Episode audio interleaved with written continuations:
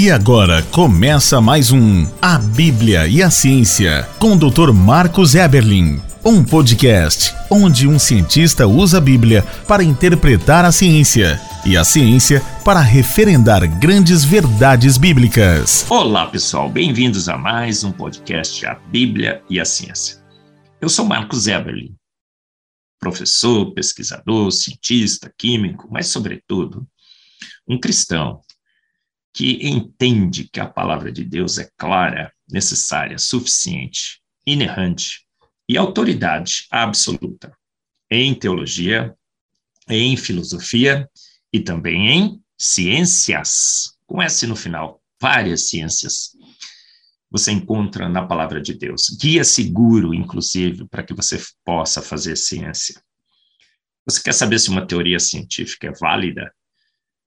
Consulte a palavra de Deus, talvez ela te dê a indicação. Se bate com a Bíblia, sim, boa ciência. Se confronta a palavra de Deus, sim, péssima ciência. A história da ciência tem mostrado grandes embates. E em todos esses embates, quem ganhou? A Bíblia.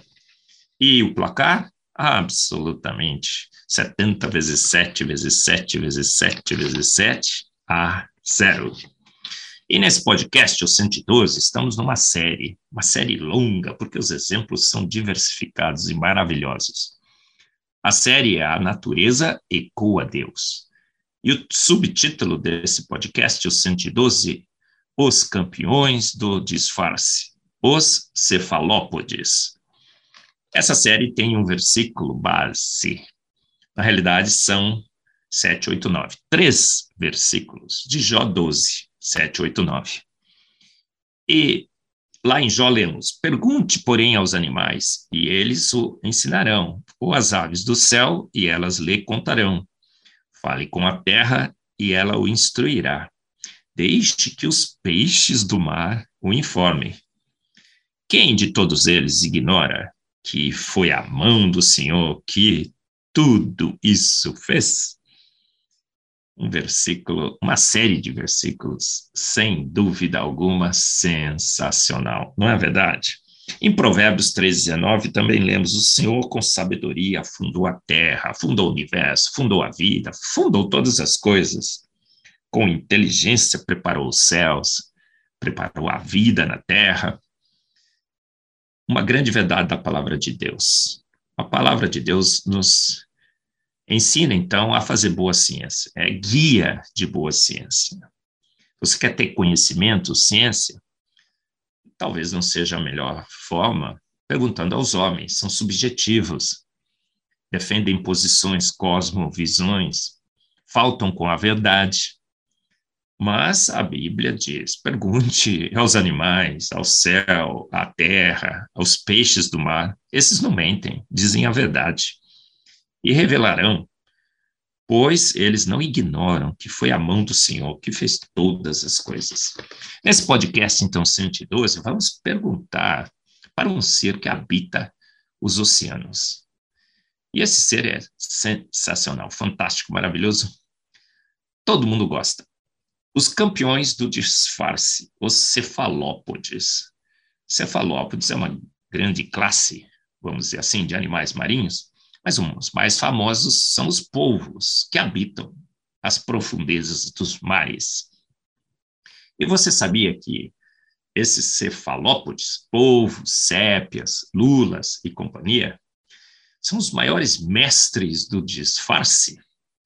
Sim, eles fornecem ainda um dos maiores espetáculos artístico da, artísticos da Terra eu falo sobre eles no meu livro Fomos Planejados.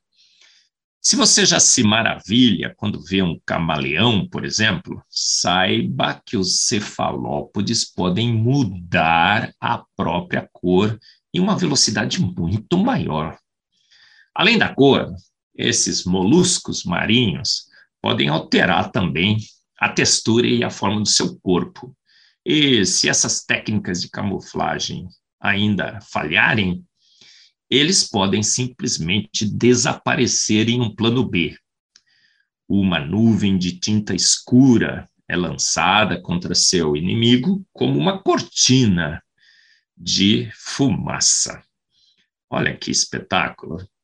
Você deve admirar os polvos. Não. Outro espetáculo fascinante desses cefalópodes são seus três corações, que bombeiam sangue azul pelos seus corpos. Esses animais são encontrados em todos os oceanos do mundo, desde os trópicos até os polos. Eles são tão fascinantes e intrigantes que os povos, por exemplo, têm inspirado uh, lendas e filmes. E há quem os considere como os mais inteligentes entre os invertebrados. Os cefalópodes, assim como o todo flagelo bacteriano, que já falamos aqui, são de uma complexidade mega hiper irredutível, pois tem uma verdadeira coleção de sistemas. É um sistema multivariado e interconectado e tudo neles parece ser de fato indispensável para o perfeito funcionamento dos seus mecanismos de mimetismo e camuflagem. Essas habilidades que são indispensáveis para a sua sobrevivência. Você sabia que os cefalópodes são cegos, mas mesmo sendo cegos em cores, cegos em cores, eles veem, mas muito mal, mas as cores eles não enxergam. Mesmo assim, eles se disfarçam com padrão de cores e textura de quase tudo ao seu redor? Pode.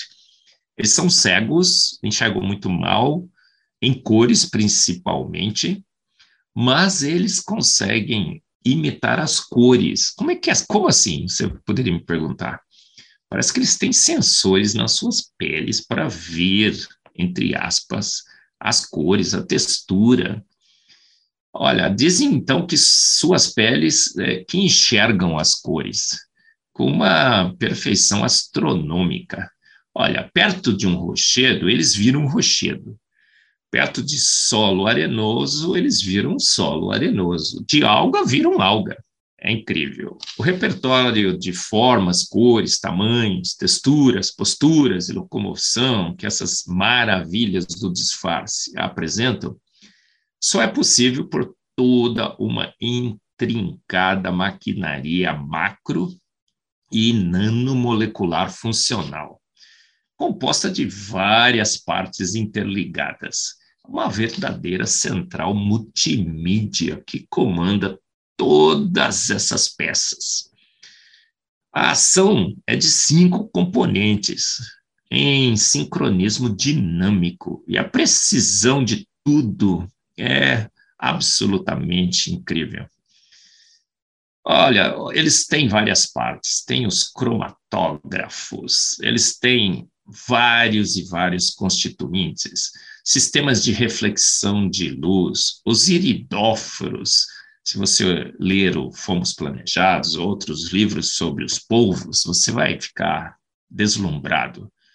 Leucóferos, é toda uma intrincada rede para que esses animais sejam os mestres do disfarce. Então, um polvo encosta numa alga, vira alga, encosta numa rocha, vira rocha, absolutamente de repente. Agora, você sabia também que esses animais são o prato favorito de uma grande quantidade de predadores nos fundos dos mares? Então, eles são muito, muito apreciados. Portanto, toda essa estratégia de disfarce, de camuflagem, é o que permite que eles sobrevivam no fundo dos mares, perto de tantos predadores que têm preferência, é o prato predileto, é como banana para macaco no fundo do mar. Então pense, eles são bananas no mar de macacos. E como eles conseguem sobreviver? Por causa de todo esse mecanismo de camuflagem, disfarce, eles são realmente sensacionais.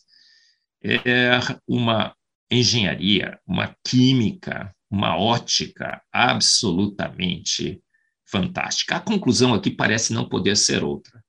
Se não admitirmos que cefalópodes foram feitos prontos com toda a sua maquinaria, seu sistema de mimetismo multiníveis, de complexidade mega, hiper, super irredutível, funcionando plenamente desde o início. como Jó 12, 7 a 9 fala: pergunte aos peixes do mar, deixe que eles o informem, pergunte aos povos, aos cefalópodes, e você verá claramente que um ser de extrema inteligência, competente, com sabedoria fundou a terra, com inteligência fez os cefalópodes, desde o início, plenamente capazes de disfarçar e escapar de seus predadores. Ao designer dos cefalópodes, portanto, toda a glória.